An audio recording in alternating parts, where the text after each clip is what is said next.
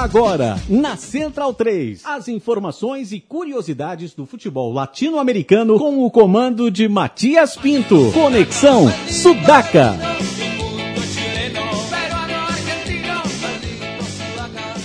Buenas ouvintes da Central 3, está começando mais um Conexão Sudaca.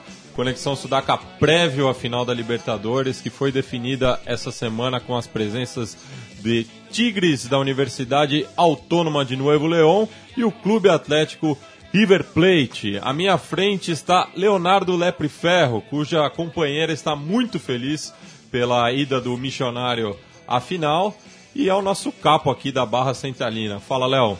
Fala, Matias. Boa noite a todo mundo. Colgados do Paravalante da Central 3, realmente, né? Teve uma baita de uma semifinal aí e a gente vai esmiuçar ela um pouquinho hoje. Ao lado do Léo está o nosso Gabriel Brito, que hoje tentou escapar do trânsito do, do ABC, mas como é o guerrilheiro da informação, chegou pontualmente aqui na Central 3. Escapei por trilhos, como fazem os bons subversivos. E boa noite aí, centralinos, sudacas, paulistanos molhados e, e afins. E na ponta da mesa, pagando a conta aqui do, do, do mate que a gente está tomando hoje, hoje não tem ne- nenhum alcoólico, está o nosso... Como não? Ah, o, o Gabriel não decepciona, perdão. Jamais! Está o nosso Felipe Domingues, El Biglia de la Renta, que ficou preso na Avenida Goiás. Ele que é um menino de Santo André, não conhece os caminhos ali de São Caetano, tentou dar uma carona pro Gabriel, mas hora do rush na ABC é, é osso, né, Biglia? Pois é, Matias, boa noite. Boa noite ao Gabriel, ao Léo, ao Leandro e a todos os centralinos. Vamos que vamos. Vamos falar bastante hoje das semifinais da Copa Libertadores. Aí no fundo vocês ouvem um corrido, eh, estilo musical lá do norte do México, aonde o Inter se despediu da Copa Libertadores e do sonho do tricampeonato.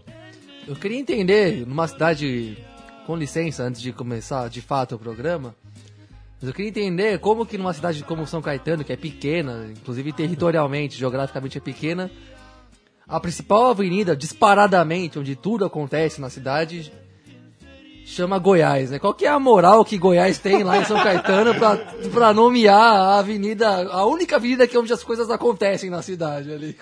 Você tem explicação pra isso? Você que conhece melhor ali, Bilha? Ah, todo o centro de São Caetano ali são. são nome- as ruas são nomes de estados, né? É Então, tipo Higienópolis de São Paulo. é, acho que é uma falta de criatividade mesmo da, do pessoal que fez. Ainda mais São Caetano, várias figuras emblemáticas ali da, da cidade, né? Que podiam ser homenageadas. mas- Ademar, né? Ademar. Japinha. Avenida Serginho. Jair, É, Pisser, tá Jair aí. Pisserni. Que na verdade o Serginho é o único desses aí que poderia ter o nome de uma avenida, né? Já que você só pode ganhar o nome de um logrador se você passou dessa pra melhor. E o. Tá, entendi. Quem sabe no futuro, então, Avenida Arthur Zanetti, né? Vamos ver. Vejamos. Bueno, é, Futuro distante. é futuro distante, claro. Nosso medalhista de ouro aí é, nas argolas. Enfim, é, primeiro vamos falar de River e Guarani, ou Guarani e River, né? Já que o jogo foi no mítico Defensores del Chaco. E o River está de volta a uma final da Libertadores após 19 anos de ausência. É, não, não sem antes sofrer um pouquinho, né? Precisou passar por uma, por uma aprovação. O time do Guarani começou muito bem o jogo, acuou o River. O River sentiu um pouquinho daquela pressão, depois igualou, conseguiu, conseguiu até terminar o primeiro tempo melhor que o Guarani. Mas o segundo tempo foi diferente, né? O segundo tempo o Guarani em cima, conseguiu o gol. Depois o Carlos. Depois, antes, se eu não me engano, acho que foi antes, né? O Carlos Santos tira aquela bola em cima da linha. E o Carlos Santos que não tá. que A gente estava até comentando aqui fora do ar, mas que não voltou jogando aquela bola que, que credenciou ele a, a, a Copa América e até se ter um nome aí vinculado com alguns clubes aqui do Brasil, inclusive o Corinthians, né? É. O Carlos Santos está meio. Mas essa bola que ele salvou contou demais. Eu, inclusive, eu aproveito, obrigado pela informação, porque eu coloquei no meu texto que eu escrevi pro blog da Central 3, que foi o Maidana que tirou essa bola. E eu- e- mas eu, eu fiquei um pouco na, na dúvida e pesquisei muito, assim, sites por aí pra saber quem tinha tirado essa bola. Depois que eu, eu achava que era o Maidana, mas eu não tinha certeza. Procurei, procurei, procurei, não achei, ah, foda-se, vai o texto assim.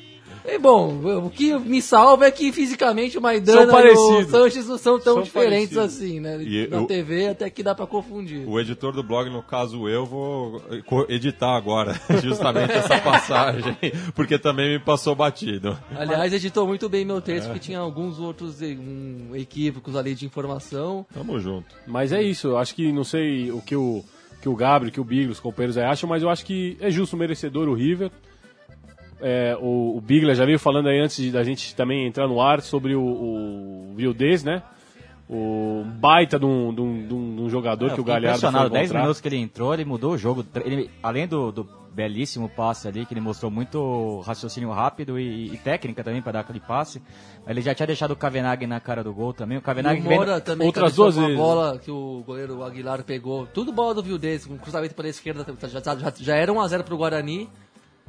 O Vildez já acabou de entrar, foi a primeira jogada dele pelo lado esquerdo, pela ponta, cruzou muito bem, uma bola. E, e a primeira jogada dele pelo River também, foi o, pri- foi o primeiro jogo dele. Não, eu, vou primeiros con- 20 eu, eu confesso que eu não conhecia esse jogador, eu não sabia quem era mesmo quando entrou, só sabia que pelo Tava- que e- era história curia- E história tava curiosa. na reserva do Nacional.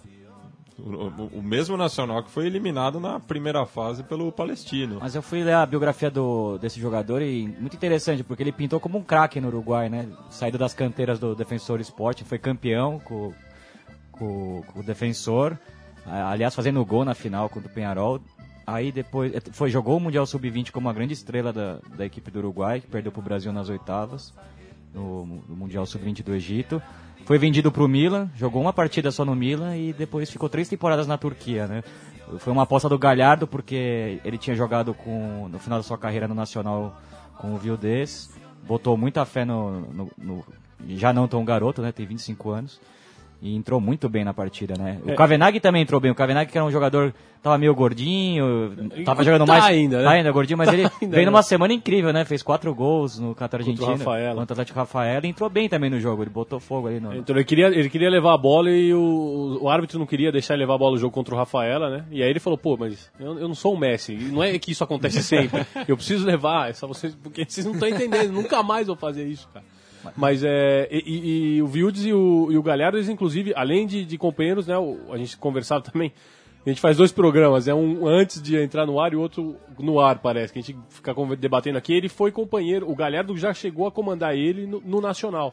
Na- quando o Galhardo inicia a sua carreira lá no, no Nacional Uruguaio, é, o Vildes era, era o homem de confiança dele. Então tá aí, mostrando que realmente é um técnico que sabe o que está fazendo, que é dessa, de uma nova geração promissora, né? Da mesma do, ah, do Arrua Barrena, do, do Pellegrino, do, do Tchatcho Kudê, do, do, do, Bernard, Lucas que, Bernardi. que, que tá começando sua trajetória, mas é aquilo, daqui é, é uma safra que tá vindo para substituir toda essa safra de Ramon Dias, de Gareca, de que todo mundo aqui ficou batendo palma, a Argentina já está preparando uma segunda safra de bons treinadores. E o, o Vildez também, que entrou na vaga do, do Theo Gutierrez, né, co- como estrangeiro, né, porque não, tinha, essa, tinha essa questão, né, o, o, River só contrata o Vildez com a saída do Theo, porque... Baita negócio pro River.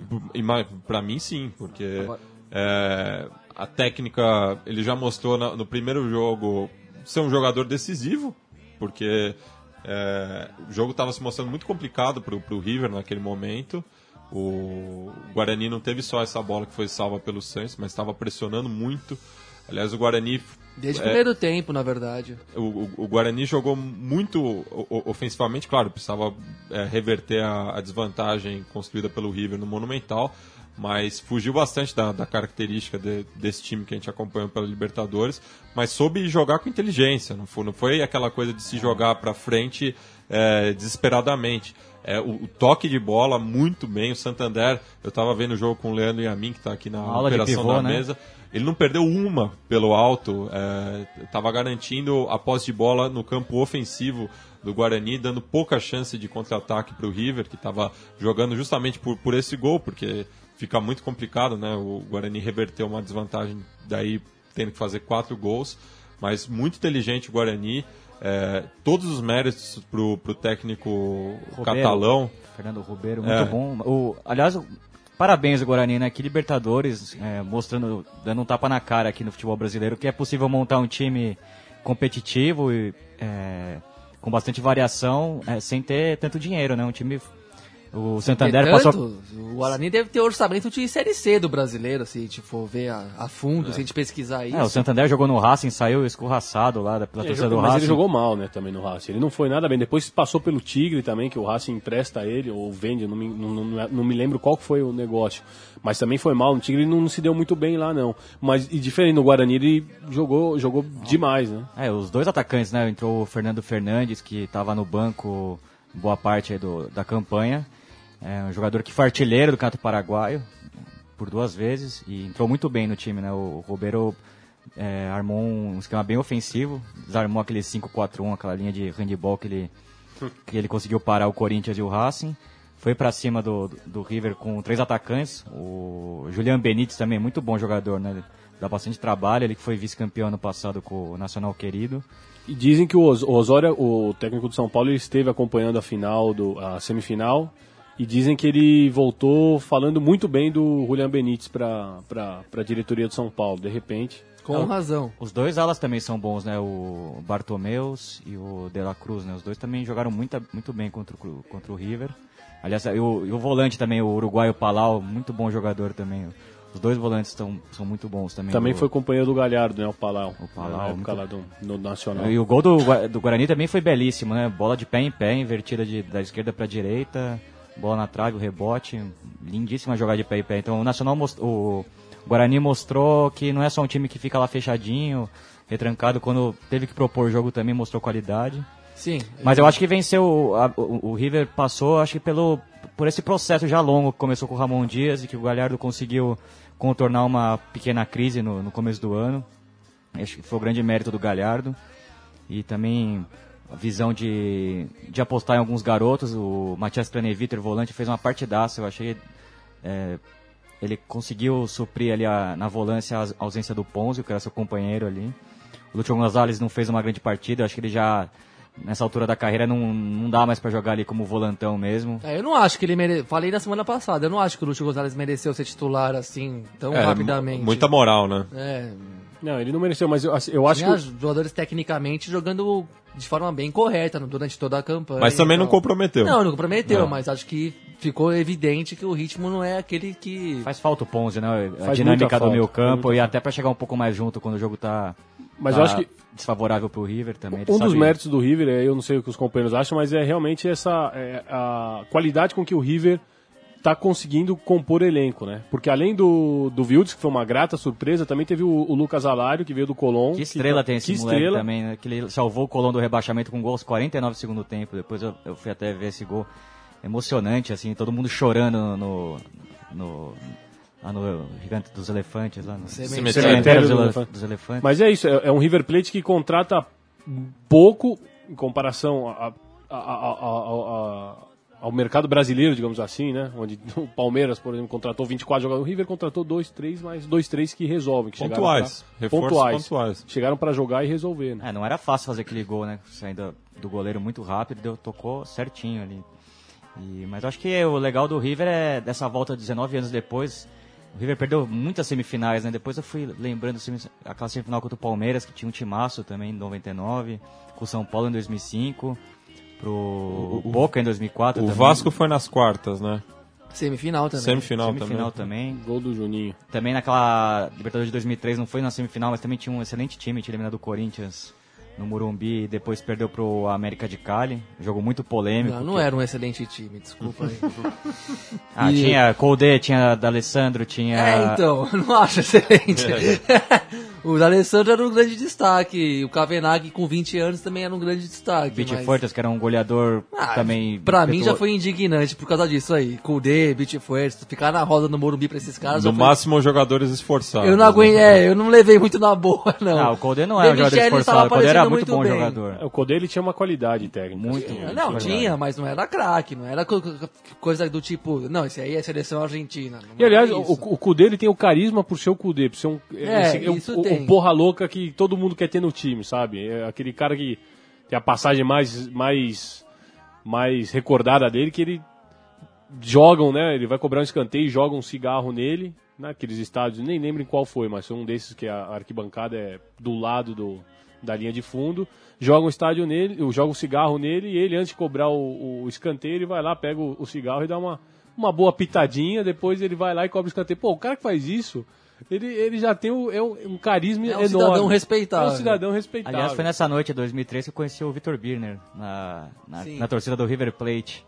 E eu apareço vibrando no gol do Beach Fuertes e do Demichelis, né? Foram os dois autores. um Demichelis, é, primeiro o Demichelis uma bola alta, do, cobrada pelo Kudê mesmo. E o Edson fez um gol rapidinho, 1x0 pro Corinthians. né? Eu não vi, não tinha entrado ainda nessa altura, só vi os gols do River. Um dia muito. Um público de 66.666 pagantes no Morumbi, uma coisa. Pra deixar claro que era pra ter ficado em casa, e eu fui um dos últimos que entrei no estádio, então eu contribuí muito Você foi o- pra o- esse o- número. o último sinto- meia do me meia-meia. sinto- É, eu me sinto muito culpado por esse número.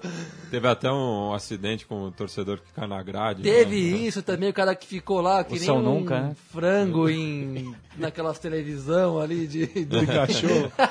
Ficou espetado lá É. no meio. Que, que cena. Mas é incrível nessa essa sequência de derrotas do River em semifinais. Né? O River formou vários bons times. Seria uma justiça histórica, né? Comentava com o Gabriel, o River ter só duas Libertadores, enquanto o Boca tem seis e o Independiente sete. Se você for ver a história dos clubes, Eu- era pro River já ter ganho outras Libertadores aí nesse caminho. O peso que o River tem na Argentina credenciaria ele pra muito mais do que duas Libertadores. Isso, sem dúvida. Eu só acho que a gente. Só, e nos, pra, pra, que acho que a gente tem que falar desse jogador que às vezes a gente esquece dele, mas faz tempo que ele tá jogando bem. Que é o Maidana. Que- jogou muito bem, Maidana. ele, ele é o cara que ele faz o arroz com feijão, mas faz muito bem feito. Ele não deixa, ele não é difícil você ver o Maidana perder uma dividida, uma bola no alto ou, ou uma corrida. O Maidana é um jogador que olha, se, se o pessoal tivesse um pouco mais de carinho, ele podia estar, ao invés de ser um Tóbio, né, de pintar aqui, podia ser um Maidana. É, a defesa do River joga junto há bastante tempo, né? O Mercado também começou como zagueiro, mas já, já tá jogando na lateral já umas duas, três temporadas.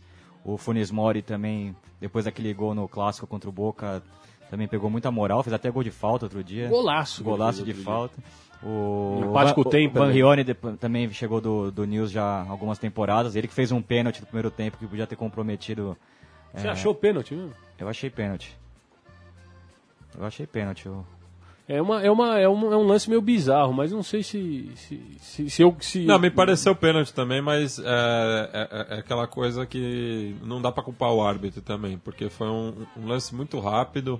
Não tô passando pano pro, pro River, mas um, um- um lance muito rápido e estranho, mas vendo na- no, no, no replay parece mesmo que desloca o, o jogador aurinegro só, só no corpo, né? Não... Eu achei que ele vai muito estabanado no lance, ele vai meio perdido, mas É, eu não achei, eu que achei foi... pênalti. Achei que ele mesmo, assim, sentiu, assim, até dar uma olhada pro juiz, porque ele viu que chegou atrasado no lance. Mas enfim, Pênalti só na América do Norte essa semana.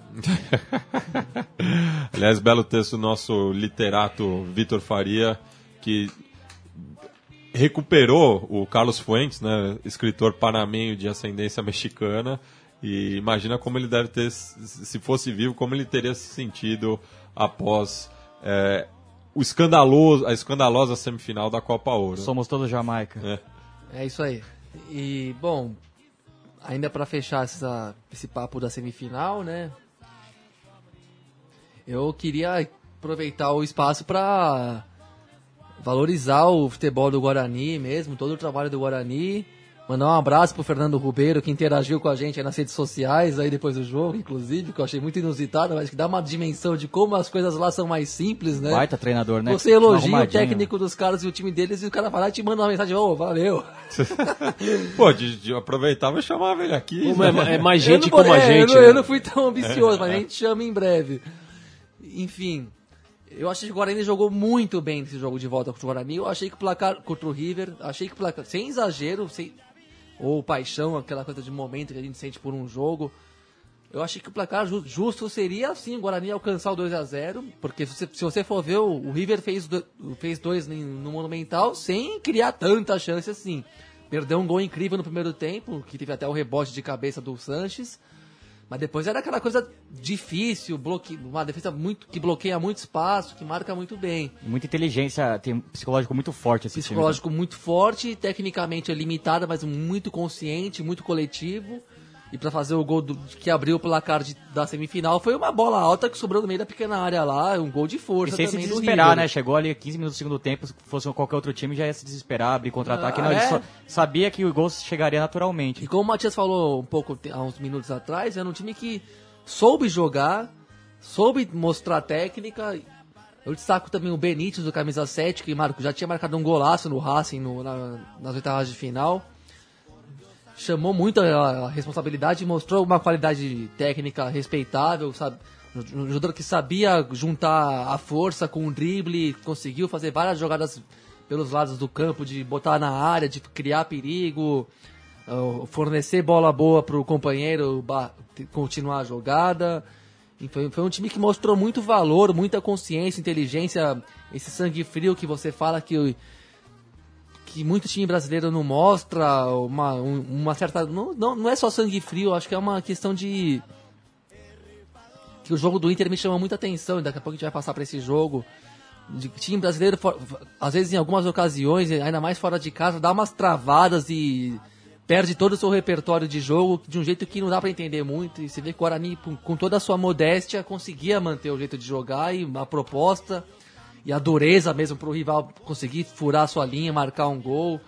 Foi muito equilibrado esse confronto. Todo mundo vai ver que a lógica é o River na final e foi pra final o River de fato. Mas acho que o River mereceu- O jogo foi muito pau. Mas acho que o River foi- foi mereceu pau a passar pau. até por isso. Eu acho que o River mostrou um pouquinho mais de qualidade no geral. Mas o que o Guarani fez é muito acima do esperado e é, é para dar um pra tentar fazer um paralelo é é tipo um Goiás, um Esporte Recife chegar na semifinal da, É, e da, da também- Libertadores, o que não é impossível, mas é que mas também não é nada fácil, né? Mas acho que o River soube sofrer também é, essa pressão, essa inferioridade em, em certos momentos do jogo. Outros momentos, eu já vi o River com times melhores entregar rapadura com, com outras equipes numa situação parecida. Eu achei que o River mostrou também muita capacidade coletiva de, de segurar a bronca. A- ao contrário do torcedor que estava todo emplumado, esse River não, Não jogou. gagineu. Não tem nada de gatinho. Não tem nada de gatinha. Contra o Boca mostrou isso também naquela, naquela série, também foi muito cascudo. Foi pro pau no primeiro jogo. O Galhardo desfez aquele losango, fez um time mais cascudo com o Ponzi e o Craneviter. E dali em frente o River mostrou muita força mental também contra o Cruzeiro para reverter. Mostrou. E eu acho que o River, eu, eu vejo o River com um certo favoritismo, apesar do Tigre ter um time tecnicamente melhor, jogadores mais, mais rodados, mas Apesar do vai ser Tigre- Apesar do difícil. Tigre ser classificado o River na prática. Mas vai É, ser não, ter, não ter matado o quando mais podia. irônico né? e genial é isso. Não ter não- matado quando podia, mas até que o, o Matias falou, eu acho, desculpa, viu, Bigler, mas, mas é que o Matias falou sobre o torcedor, e eu acho que um, uma, uma- um time que consegue colocar, segundo diz fontes do Olé, 30 mil, porque tinha muito argentino lá no, no É, defensor. tá de brincadeira, ô Léo. Não, o- Peraí, o- Léo. vou 30 falar uma mil. O coisa. Farinella tá de brincadeira Não, aí. pera, eu, 30 eu vou falar mil. uma coisa agora do Olé. O, o, o, Eu- o Defensores não, não, não cabe tudo Tem isso. como fazer isso. 30 mil no setor visitante. Não tem como fazer isso. É, 10 mil, 10 mil eu, eu acredito. Eu acredito, mas mesmo, mesmo assim, se você A for maioria ver, era do Guarani. E se você- Isso era nítido. claramente. E o Dois defensor Era mais, era, era quase Dois dois terços terços, do Guarani. do estádio E, era do e a Guarani. capacidade oficial do, do Defensores del Chaco é 39 mil. É tão grande assim. Agora que lindo tava o defensor, que bonito ver duas, bonito. ver o estádio quase meio a meio, né? Coisa que cada vez Só mais falar rara. uma coisa do Olé. No ano passado. É, no ano passado não. No 2013. No mesmo dia que o Kevin Espada morreu naquele São José e Corinthians em Oruro, eu tava na Argentina. Tava inclusive com o Paulo Júnior, que trabalha aqui na rádio também. No mesmo dia, um pouco mais cedo do jogo do Corinthians, ele teria Vélez e, e Kiki pela, pela primeira fase. A gente, a gente foi nesse jogo. E eu conheço o estádio do Vélez, já tinha ido antes uma vez estádio no Amalfitani. A ma- maior popular da Argentina, nunca lotou. É, então, eu comprovei. Aí, tava chovendo no dia, era um dia meio feio, assim, era verão, mas tava chovendo bastante, tava chato o dia. A gente entrou no estádio, pra quem conhece a Malfitani, tipo, não tinha ninguém atrás de um gol, a não ser um- uns 150 chilenos. Do lado esquerdo da, da televisão tinha a barra do Vélez, a popular. E, no- e nos dois centros de campo Nas plateias. tinha uma galerinha lá, tinha um público. Não na parte superior, como o Campo do Vélez tem uma parte superior e tal. Até parece um pouco Itaquerão, se você for ver no, no- na compartimentação dele. Tava vazio, em resumo. Tinha, na minha opinião, tipo, um pouco mais de 10 mil pessoas. Eu cheguei, eu comprei o olé no dia seguinte pra voltar pro Brasil e voltar com o jornal na mão pra guardar e tal. Tinha, tá, deram 20 mil de público. e não tinha 20 mil, mas nem a pau que tinha 20 mil naquele jogo do Vélez. Eles deram 20 mil, eles gostam de inflar o público também, de é, inflar o aguante, né? A cultura do aguante é tão Que- forte que que, eles até dão uma animada Que nem o- os 40 mil de visitantes do News, que é uma das Que é outro maiores... delírio outro também. delírio. Mas a a gente vai falar do Clássico Rosarino depois. Agora, A- só pra completar aqui, né? O River Plate brincando, brincando, dois joguinhos pra fazer uma tríplice coroa. Sul-Americana, Recopa e Libertadores.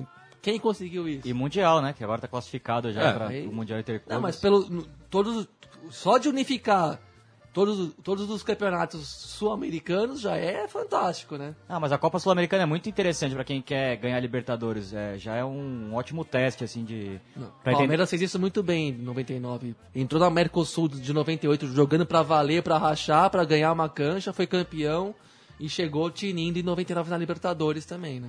Bueno, é, vou chamar agora a sessão Que Lindo es el Fútbol é, para chamar uma narração especial do jogo do River. arranca por la derecha el genio del fútbol mundial, el tocar para siempre Maradona,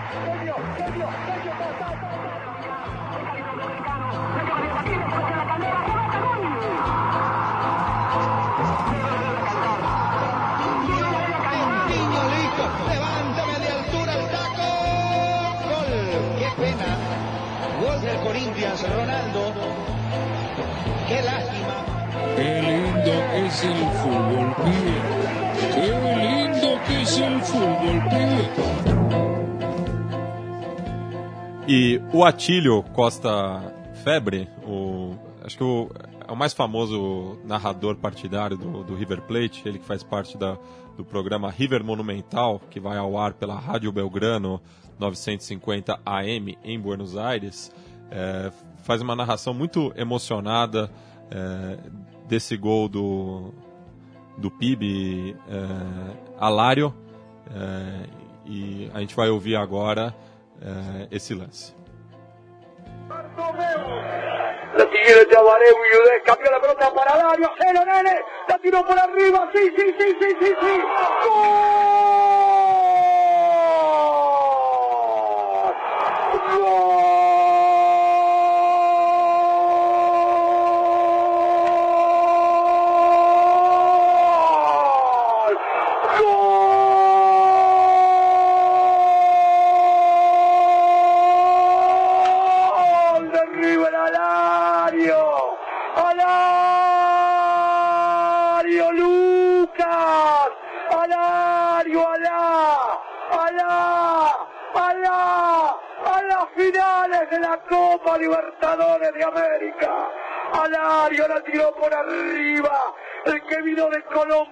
River descubra otra vez América. Lucas Alario. Después de 19 años River a las finales de la Copa Libertadores de América. Me ha pasado la vida por arriba. Me ha pasado la vida por arriba. Vos que fuiste compañero mío de siempre en la Belgrano. Que eras un pibe. Que sos un muchachón. Que estás pensando lo mismo que yo, que nos pasó la vida, pero ¿qué importa? Si estamos para festejar, si queremos ganar la copa, si queremos jugar la final, si queremos marcar, marcar otro gol en Paraguay, pero salva el equipo paraguayo. Vos amigo de la Belgrano, vos viejo negro querido de la popular, amigo mío, vos vitalicio puteador de la San Martín, vos que vas a la Centenario, vos que vas al Almirante Brown, vos que vas a la Belgrano Alta. Abrazate conmigo que River está en las finales de la Copa Libertadores de América. Se nos passou a vida, é, é o que diz emocionado o Atílio Costa, é, o Lito Febre, e ele vai citando aí todos os tipos é, sociais que frequentam o Monumental. Então, o vitalício putea- puteador, Da el São negro, Martín, né, que é o, é, que É é o a, amendoim.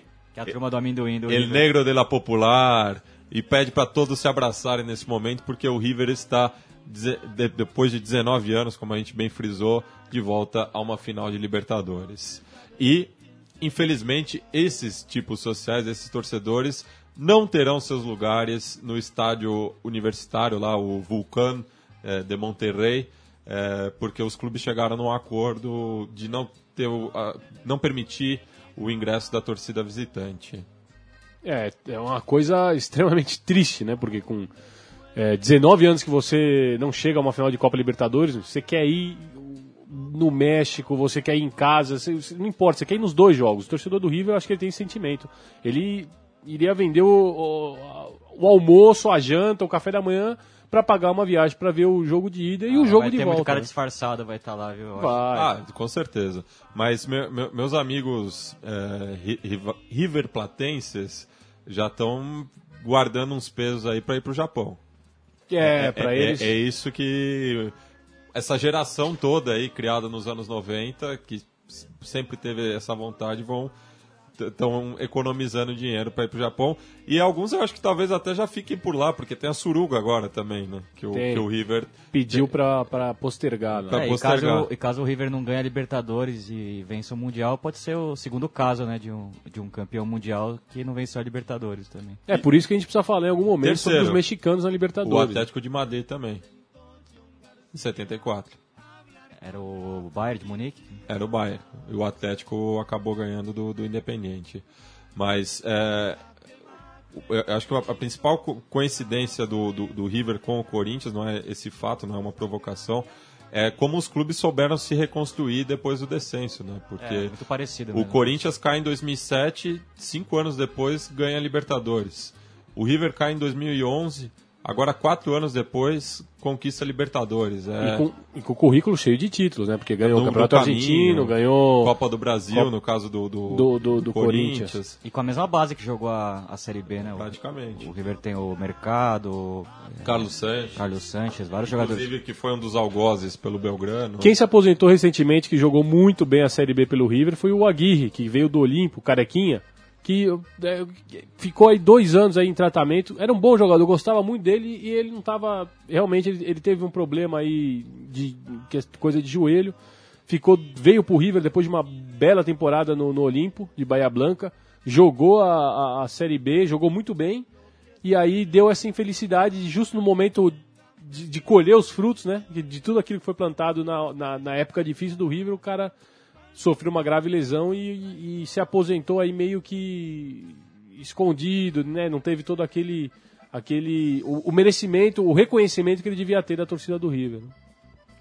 Bueno, agora vamos falar da eliminação do Inter e entender o que passou com, com o Colorado, que é, no Rio Grande do Sul já, já tem essa interpretação que na- nas duas Libertadores que o Inter ganhou, ele se beneficiou da pausa que teve para a Copa do Mundo, no caso, e dessa vez que teve essa pausa para a Copa América, o Inter voltou pior, não soube se reinventar.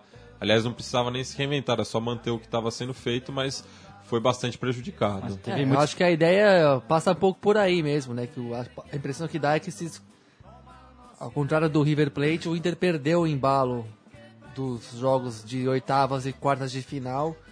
Inclusive jogos muito bons. Tirou o Atlético Mineiro num jogo que foi uma que foram dois, uma ida e volta alucinante, muita O mesmo com Santa Fé também. Santa Fé também dois jogos muito bons. Cada time, cada time mandou nos jogos fora de. no jogo que foi o time da casa. No, no caso do Inter e Galo foi diferente, foi dois jogos que os times se atacaram muito nos, das- nas duas partidas e com, com muita intensidade. Dava uma noção que o Inter do Aguirre evoluía demais. E evoluía, claro. Conseguiu as classificações merecidamente. Mas eu, eu já estranhei o Inter no, no, no período sem a, da paralisação durante o brasileiro, já achei que foi decepcionante a, a- os seis, sete jogos que o Inter fez durante a, a parada do, do brasileiro. Imaginava que o time ia se postular a ficar na frente no topo do campeonato e não foi isso que aconteceu. Foi um time, é um time que tá mal, volta pro brasileiro mal classificado.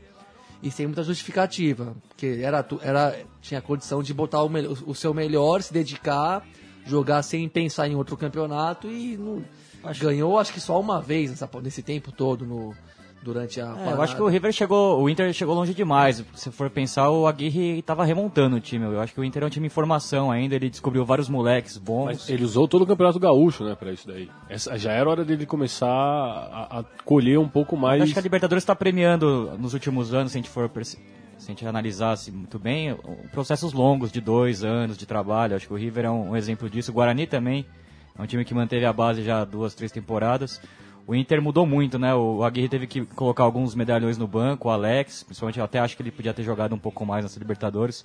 Apostou muito na molecada, né? Achou o Valdívia, também o volante Dourado, que não fez uma grande partida, mas foi uma das gratas surpresas do É bom Inter. jogador, Ele é sim. bom jogador. É, os, os dois laterais também são muito jovens, acabaram. Foram muito mal na Pecando, partida, né? né? O Jefferson e o William. E, mas eu acho Em que. algum lugar aí o Fabrício tá feliz, né? Em Belo Horizonte. É, mas eu, eu não. Se sentiu eu, vingado hone- ontem. honestamente, eu acho o Jefferson fraco. Também, não, Muito É. fraco. não, não entendi a convocação dele pra, pra Copa América também. É, acho que não era a hora. Talvez vire um grande jogador lá na frente, mas é moleque. Eu vou falar o que eu vou falar. Não, eu não tenho nada contra o Jefferson. Se for um bom jogador, eu acho legal pro futebol de um modo geral. Mas eu, quando eu vi o nome dele na convocação da Copa América, eu falei, é, eu não sou mais a mesma pessoa, porque é- a primeira vez na história que eu vejo um cara numa lista de, de seleção brasileira num campeonato que eu não ouvi falar antes. Não é que eu vi mais ou menos, não sei como é que ele joga, mas eu sei que ele existe, mas eu nunca vi jogar. Eu não sabia que existia esse cara e o cara tava na Copa América. E eu, porra, eu vejo no mini, eu vejo o jogo toda semana, todo, quase todo dia. Como é que eu, como é que pode isso? E tal, pelo que alguns disseram, meio que fez mal pro jogador essa convocação, não sei. Não, não interessa também, porque pra mim a seleção brasileira já perdeu completamente o sentido. Mas É estranho. é muito estranho, porque É. pô, o cara não tem 50. Quantos anos ele tem? Jefferson. Jovem, jovem. Deixa eu, deixa eu conferir, Não tem. a ficha confio. dele aqui. Não deve ter 50 jogos com a 21 camisa, com a camisa do Inter, né? É, eu acho que acabou pesando essa regularidade da molecada do Inter mesmo, né? Mas eu acho que o, o trabalho do Aguirre tem que ser. tem que continuar, a torcida do Inter tem que entender isso. É, e, e o- e o Aguirre que... Até porque não tem o que pôr no lugar. O futebol brasileiro precisa entender que Não, o, o, Aguirre... que- continuidade, filosofia, respeito ao planejamento, sem clichê, tem que ser mantido, porque bem ou mal chegou entre os quartos da Libertadores, né? Não, ficou, não foi pra Série B do brasileiro. E, e ele que foi é, criticado pela imprensa gaúcha, que, que é uma das grandes vilãs dessa história. Eu acho que nu- nu- nunca é, jornalistas é, de, de uma, de uma cidade foram tão culpados pela eliminação de um time quanto a imprensa gaúcha, que desdenhou do Tigres é, nesses últimos, nessas últimas semanas. É uma loucura, né? Uma loucura. É, falava que, que as contratações que o Tigre tinha feito não iam servir de nada. Nós jogaram muito o Aquino e o Gignac. É, o, o Aquino, o Ginac e o Dan. Três jogadores que vieram Aquino jogou muito. pra mostrar como o Tigre estava levando, o Tigre estava levando a sério essa semifinal, é, a, a despeito de do que a gente conhece dos clubes mexicanos, que geralmente tratam a, a Libertadores como uma competição secundária. É, do- O Tigres não tinha nada a perder, pelo contrário, é, vai jogar a vida agora co- contra o River Plate. O- isso a gente pode ver pelas declarações do- dos brasileiros pós o jogo, tanto o Juninho quanto o Rafael Sobes. E aliás, o Juninho, que surpresa, hein? Aquele jogador que saiu escorraçado do, do, do São Paulo, é, sendo, sendo uma liderança bastante positiva para esse elenco jovem também do, do, do Tigres. é, jogando os dois jogos muito bem. É, e além dele, tem outros. O Ra- o Rafael Sobes mostrando o bom jogador que é, o Gignac, um ótimo reforço, assim, até fora da curva do futebol latino, né? Cara bom também. Não é, um, não é porque é europeu, mas na Europa ele tinha uma carreira respeitável É, mesmo. tá no auge da carreira, ele fez 19 gols no Cato Francês. É, e- campeão, e- e- e- e artilheiro, só- há só me- vários anos, não é assim, não é um, não é, não é um jogador desconhecido assim. E só me corrigir, porque na semana passada eu falei que era o, o primeiro francês a marcar um gol pela Libertadores, eu esqueci do Trezeguet. É que o Trezeguet é. tão nosso que a, que a gente Eles que esquece. roubaram, na verdade. É, porque o, o- o pai dele é O argentino. Trezeguet nasceu na Argentina. Não, ele nasceu na França, Nasceu na mas veio França? pra, pra Argentina Foi muito criado, cedo. foi criado ali em criado Foi criado em Vicente né? Lopes, é cria do, do, do, do Platense. É, não fez nenhum gol pelo Platense, por incrível que pareça, mas os torcedores calamares têm uma boa lembrança dele e o, o pai dele que passou por vários clubes do ascenso argentino. Então é, é, é um jogador que foi formado no, no poteiro, diferente do Gignac. Aliás, aliás, mandar um abraço pro pessoal lá da Argentina, porque é, quando eu morava lá, eu frequentava, um abraço pro Flaco, aí pro Negro, porque eu frequentava um, uma oficina mecânica, essas coisas são maravilhosas. Quantos flacos e negros aí, né? Essas coisas são Cada maravilhosas. quadra tem. Eu pelo frequentava menos um. uma oficina o mecânica, e o gordo, e tem um gordo, claro, inclusive. tem o Tem pato. flaco, negro, tem todos. Então, uns, uns saludos a todos eles aí que, que acompanham a gente. É, eu frequentava uma oficina mecânica ali que ficava justamente em, em Florida, no, no partido de Vicente Lopes, Que é onde foi o o Trezeguet foi criado. onde o 3G foi criado, que o maior orgulho que eles tinham nessa. Não era nem que. Eles, eles nunca consertaram um carro lá, porque era uma coisa impressionante. Você chegava, os carros estavam todos. Eu levei meu carro uma vez lá pra. Pra, Pra nunca mais. Pra nunca mais, velho. Meu carro ficou três semanas lá, toda vez que eu ia, ele era um balcãozinho. Os caras estavam apoiando o termo e o mate e conversando e meu carro. Não, teu carro tá aí, ó. Isso aí, o mate apoiado em cima, enfim. O maior orgulho deles ali era que a, negociação entre River Plate e Trezeguet aconteceu naquela, naquela oficina mecânica. Não sei se foi lorota, mas eu comprei a ideia e, enfim... Essa história é bem melhor do que. É bem melhor do que dizer que eles sentaram num, num, num, num- café. num café, num restaurante e acertaram lá. Porque eu, realmente o Trezeguet era um cara que sempre. Ele era muito do bairro ali, ele era muito de Florida. E, e ele era um cara que, ligado às raízes, dizem que ele acertou a volta do, do, pro River Plate na, na oficina mecânica. Mas enfim, isso era, era, só, era só um adendo. Só sobre isso, é, eu acho que a gente falou eu, na semana passada sobre essa vontade que, que você acabou de falar, Matias, do, do Tigres em ganhar essa Libertadores.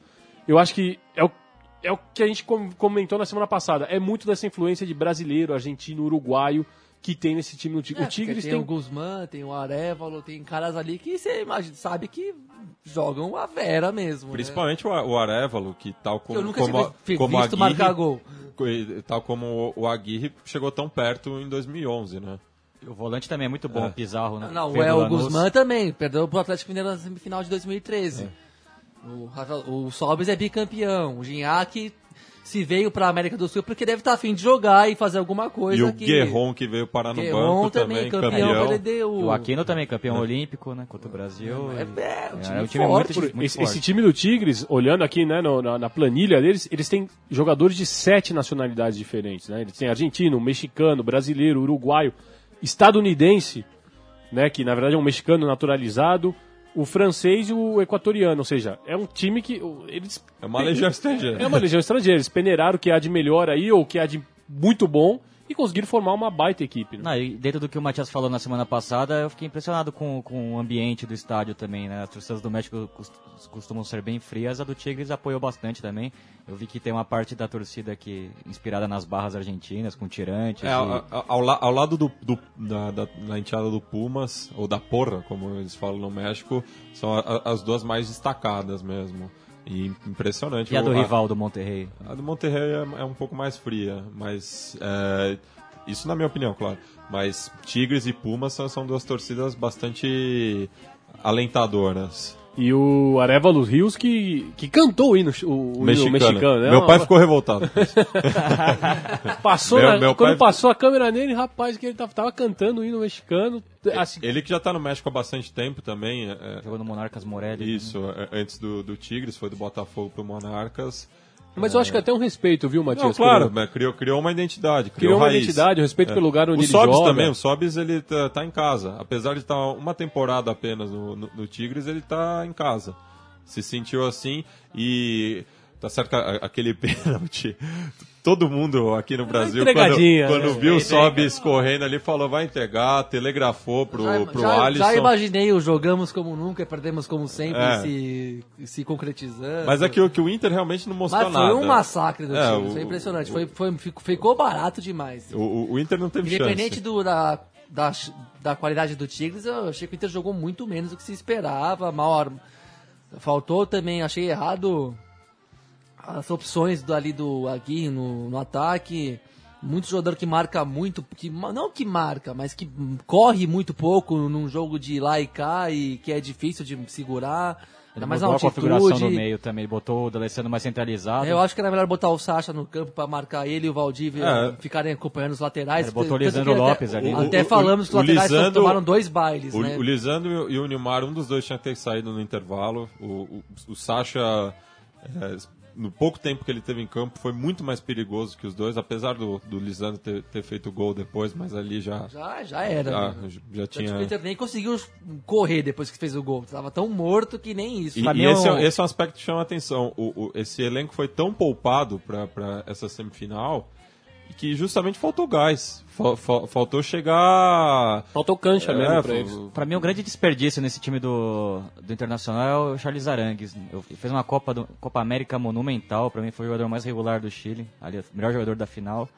E no Inter ele é um volante mais, ali um marcador, ficou ele o Dourado ali só roubando bola. Ele Ficou poderia- bem aquém. Ficou bem aquém, Chegou né? pouco no ataque. Parece clichê, mas é aquela coisa que hoje em dia tá muito fácil falar compactação, linhas aproximadas e tudo mais. Mas o Inter, eu achei o Inter muito longe um do outro. Tipo isso mesmo. Os volantes muito longe do, de quem armava o, o resto do time. Uma coisa meio distante. Pouco meio toque de bola também já é um problema do Inter. Nenhum toque faz- de bola e o Tigres com, com facilidade de levar a bola pra lá e pra cá do meio de campo. Faltou uma. Taticamente o Inter foi bem mal mesmo, assim. Apesar de no desenho todo mundo é meio parecido, mas na prática o Inter não, não entendeu o que estava acontecendo no jogo. Tomou um balanço mesmo que eu não esperava, assim. Foi pouco, era pra ser 4 5 a 0 pra mim, o placar do jogo era 4 5 a 0 assim. E agora o Inter vai ter era, que rem- era paulada mesmo. E agora o Inter vai ter que remar bastante no brasileiro também. Tá Ficou fora. bem atrás, né? Ah, só se jogar demais, mas acho que tá fora do brasileiro. Pra ganhar o campeonato, acho que tá fora. Novamente. Desde 79 é sempre um dos favoritos, acaba morrendo no final. Gol do Flamengo. Gordinho. um clássico do, do- do- da TV brasileira. Enfim. é, ontem, dia 23 de julho, há 20 anos atrás, o Uruguai conquistou sua 14ª Copa América. Esse é o assunto do- da nossa sessão. Recuerdos de Ipacaraí. Recuerdos de Ipacaraí.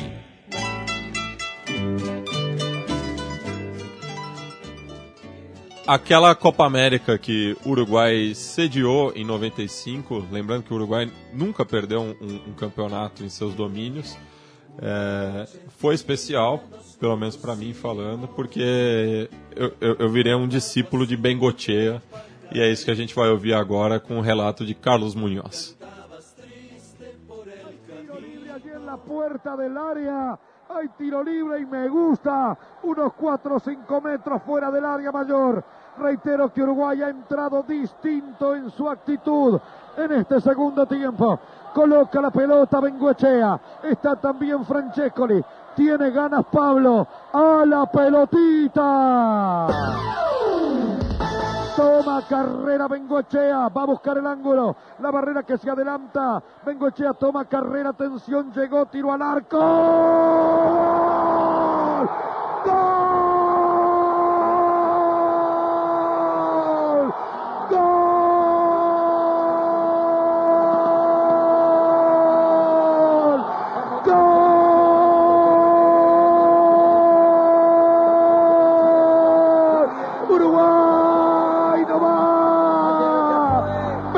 Don Pablo Benguechea. La colgó del ángulo. Conversó con Enzo. Le dijo Enzo, pegale vos. Y Pablo que se tenía fe. Y Salazar que me dijo, aquí está el empate. Y la colgó en el ángulo, señores. Un golazo. Uruguay 1, Brasil 1. Pablo Benguechea a los 6 minutos 30. Bem, enquanto a gente estava ouvindo aí a, a, a narração emocionada do, do gol do Bengotia, que levou essa partida para os pênaltis, e nos pênaltis o, o Fernando Alves acabou pegando o pênalti cobrado pelo Túlio, e o Uruguai chegou à sua 14ª conquista da Copa América, igualando a Argentina naquela época como os dois maiores campeões. É, o pessoal estava falando aqui em off, né, as lembranças né, dessa Copa América. É, foi uma Copa América bastante disputada, teve bons jogos. O Brasil ainda estava é, com a quarta estrela recém-bordada. é, e foi uma surpresa, né? Que o, o- Uruguai, que vinha tão mal no- nos, nos últimos tempos, é, tinha como Teve única. uma década ruim, tá? Teve uma década ruim, tinha como única alegria a Copa América de 87, que justamente o Bengochea fez um, o gol na, na final e essa geração dele do Francesco ele, que foi bastante azarada, né? Porque Tinha tal- talento não também, faltava. né? O zagueiro Monteiro também era um baita é. zagueiro. O Monteiro é um pouco posterior. O, o Fonseca também, atacante, que jogou na Itália há bastante tempo. Fonseca. Quem que era o treinador? Era o Pua? Escalações aqui? Sim, sim. Tá aqui, Brasil. Tafarel, Jorginho, Aldair, André Cruz e Roberto Carlos, Dunga, César Sampaio, Ju, é, Juninho, Zinho, depois entrou o Beto no lugar do Juninho, Túlio e Edmundo. Uruguai, Fernando Alves, é, Gustavo Mendes na lateral direita, Moas, Álvaro Gutierrez e deixa eu ver aqui, lateral esquerdo. Herrera. José Herrera, Gustavo Poyer, é, Dorta, depois Ben Cocheia, Rubens Silva, depois Edgardo Alberto Adinolfi, Francescoli, é, Marcelo Otero e Fonseca. O Marcelo Otero que é o, que- quem sofre a falta do, do Aldair que gera o gol. E Pô, e é que agora o é Manteca, na Inglaterra, né? E o Manteca Martinez que faz o, o, o pênalti decisivo. Que jogador. Que jogador com passagem pelo Boca. O- tal- talvez o Uruguai mais bem sucedido mais bem no Boca sucedido. Juniors. Ele estava numa lista acho, entre, Fonseca entre os final. top, top 5 é, de ata- Estrangeiros. de estrangeiros do Boca Juniors. Né? É. Foi campeão no Boca com o Tabaré Vasquez de técnico. Sim, não sim. Com o Tabaré Vasquez não. Com o Tabaré- Oscar Tavares Oscar Tavares. de técnico. Agora tem o Tabaré Viudes também, pra confundir. Tem muito Tabaré. É um, é um nome comum, tem até um romance uruguaio bastante conhecido que chama Tabaré, tal- talvez por isso seja um nome guarani, né? Mas que foi e a gente falou também do aqui em off daquele jogo contra a Argentina em Rivera, inclusive, inclusive do gol de Nossa Senhora do, do Túlio que domina a bola com o braço e desloca o, o goleiro argentino, que era o. Eu escrevi. Goicoechea? Não era o Goicoechea, era aquele que começou no Rinácio, Cristante. Cristante. Cristante. Cristante depois fez carreira no México não também. Lembrava, não ia lembrar É. dele nunca. É uma Só baita lembrança, hein? É. Ele que no México uma- vez pediu para fazer uma camisa igual a do Rinácia para ele defender, tamanha identificação dele com o, o lobo platense. Tribuneiro. Tribuneiro, total, jogou, jogou pra torcida. É, Enfim, pro programa Conexão Sudaca chegando ao fim, é, vamos fazer a prévia rapidinho aqui do, do clássico Rosarino. Aproveitar e mandar um abraço pro nosso ouvinte Warwick Gomes, que ficou um, um pouco incomodado com a camisa que vestem Gabri e Biglia, apesar de ser do Autônomos, não tem nada a ver com Já que ele vier a São. Paulo, ele vai entender o, o sentimento aqui com o Se nosso... ele vier a São Paulo, ele vai vestir essa camisa aqui e vai mudar de ideia. E o, o Paulo Júnior, que foi bastante citado no programa, também estava interagindo aqui pelo Segundo ele, Twitter. 8 mil naquele dia no, no Amalfitani que o Olé E, e- e só com muito publicou 19 mil, 20 mil, uma coisa de louco. e só com muito café para aguentar aquele jogo. né? Primeira vez que eu tomei café no estádio. Mas o, o, o Bigla preparou um, um texto para os nossos parceiros da Crivella aqui, é, relembrando, né, esse que é um dos maiores clássicos do mundo. Se você tiver alguma dúvida, vá ao Rosário para conhecer de perto essa realidade, vale muito a pena. Cidade maravilhosa, às margens do Rio Paraná. Lugar, terra. A Dani tá me ouvindo, mas eu vou falar é assim mesmo. Mas dizem que é a terra das Argentinas mais bonitas, viu? Dizem Tem, que. tem, tem uma disputa pa- palma a palma As com Córdoba, né? mas o Rosário foi impressionante. Só sobre. Córdoba sobre... também foi impressionante. Sobre isso eu vou dar um outro número. Outra vez 30 mil, viu, viu Gabri?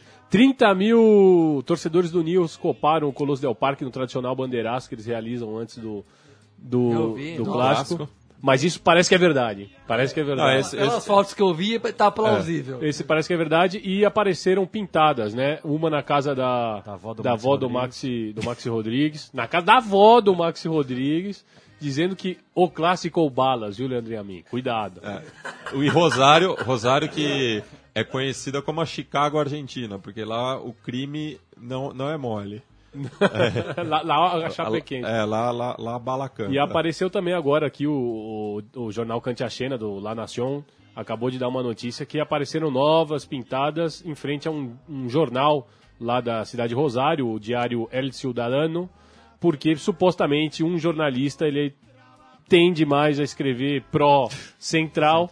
Então eles escreveram, pintaram lá, te vamos a matar, matar sem aliento, que é como os, joga- os torcedores do, Sina. do News chamam os É o canachas. sinalento contra os pinguinos, né? E, e eles colocaram com News no Serrode, que serve o aviso também para Leandro e a mim. E, e- e tem uma, e, e tem uma coisa que tinha virado moda recentemente em Rosário, justamente tem essa cultura das pintadas, né? Você vai andando pela cidade, você atravessa a, a linha do trem que divide a cidade ao meio, é, norte e sul. O norte é o território canaja e o sul é o terri- território leproso, né? E você vai ver, você vê a mudança de cor, é algo notável, assim. E o que o pessoal tava fazendo lá era queimar as pintadas. uma então eles pa- surreal, passavam de moto, assim, pe- perto de uma pintada, jogava gasolina e tacava o, o- o fósforo. E essas pintadas Por- são porque era- postes de luz, assim, é uma É, coisa... é- é em tudo, é na Casas calçada, também, as casas nas também. casas. E o pessoal não quer nem saber. E- Não, é, é- é- eles são extremamente fundamentalistas. né? Esse- Quando o negócio é futebol, realmente. é, eu tenho uma. Eu discuto muito com meus amigos de lá, que é o que eu falo que realmente Rosário é, o, é onde o futebol. É, ele- eles vivem o futebol numa, numa intensidade muito E grande. até os portenhos que eu conheci reconhecem isso como clássico rosarino mais esquizofrênico da Argentina. Um- É, é até difícil um jogador trocar de lado, né? É um campeonato à parte lá. Pouco, poucos jogadores. Eu, é, eu- não sei se tá nenhum que jogou nos dois, pra você ter uma ideia do que E que muitos é jogadores se eu não me engano, desde os anos 80 não, não acontece. Isso. É, faz muito tempo. Porque E, e dá- e- e são poucos mesmo, acho que são menos de 10 jogadores ao longo da história, mais do que centenária, que trocaram de, de, de lado lá. E esse clássico especial é, terão dois símbolos é, recentes né, no banco de reservas, né? O Chacho Colde, pelo lado do, do central, e o Lucas Bernardi, que encerrou a carreira ainda esse ano, já é o terceiro jogo dele é, no comando do Nils, já venceu o Racing por 3 a 0 depois teve um empate com o Tigre na última rodada, e agora, logo de cara, vai receber o Rosário Central no, no Parque Independência, estádio Marcelo Bielsa, aliás, Bielsa que fez 60 anos Também. essa semana. Numa e certamente vai estar acompanhando o clássico, porque no, no clássico anterior ele foi flagrado em, em Marselha no, no McDonald's assistindo pelo laptop. é o muito clássico. carisma. É muito carisma. E, mas eu acho que é um jogo muito parelho. O Central tá, tá melhor no campeonato, tá 5 pontos do, do líder Boca. O Rosário tá. O Nils tá em décimo lugar, a 10 pontos atrás do, do Boca. Várias figuras, muitos moleques também nos dois times, né? O, eu destaco no lado do Rosário Central o Franco Serve, meia muito bom. O Marco Ruben, que é o artilheiro do campeonato, centroavante que voltou Uma, também. uma média impressionante. Tem 11 gols, né? 11 gols em 16, 17 jogos. 17 rodadas. É, o Nils Sendo que ele não jogou todos. o curioso do News é que vai jogar, o Max Rodrigues vai jogar com o seu sobrinho, o moleque que, que subiu das canteiras, que joga como volante pela esquerda. E o Nils que não ganha desde 2008, né? O clássico. Desde 2008 Tá teve numa- o, o Claro, teve- o Central foi Te- Teve, rebaixado. teve aquela parte, a história triste do Central, mas Os últimos três clássicos com vitórias do, do Rosário Central da- desde a sua volta à primeira divisão. Né? Bueno, e vamos encerrar o programa agora ouvindo o Vander Wildner, que ontem no Sesc Pompeia lançou seu disco novo em São Paulo. O Bigler esteve lá e vai falar ra- rapidamente o que achou do, do Bar do Gaúcho. É, o Vander morou cinco anos aqui em São Paulo, voltou lá para Venâncio Aires, interior do Rio Grande do Sul. E eu gostei muito do disco novo dele, tá? Com umas letras bem legais, assim, bem intimistas. E o, no show de ontem foi mais, ele tocou mais os clássicos, né? do- dos primeiros discos. Tocou, Também do Replicantes? tocou, fez umas reversões bem bacanas do Replicantes, deixou em versões mais punk brega. Eu gostei muito do show. E, e ele, tocou com a, ele tocou com a banda feminina? Aqui? Não, não, ele tocou com, com a banda clássica dele, Ah. com o guitarrista Jimmy é Joe. o Jimmy Joe, que baita guitarrista, baita carisma também. Foi um showzaço, né? O Vanderbilt pra mim é o maior frontman do, do rock nacional já há bastante tempo. Eu queria mandar um abraço pro meu primo, o Zezé, que tem uma parrijada lá em Montenegro, e sempre que o, o Vander toca na região do Rio Caí, dá uma passada lá na Penha del Sur. Então vamos ficar aí com Numa Ilha Qualquer, uma das músicas do álbum Existe Alguém Aí. Hasta! Há milhas e milhas distantes daqui.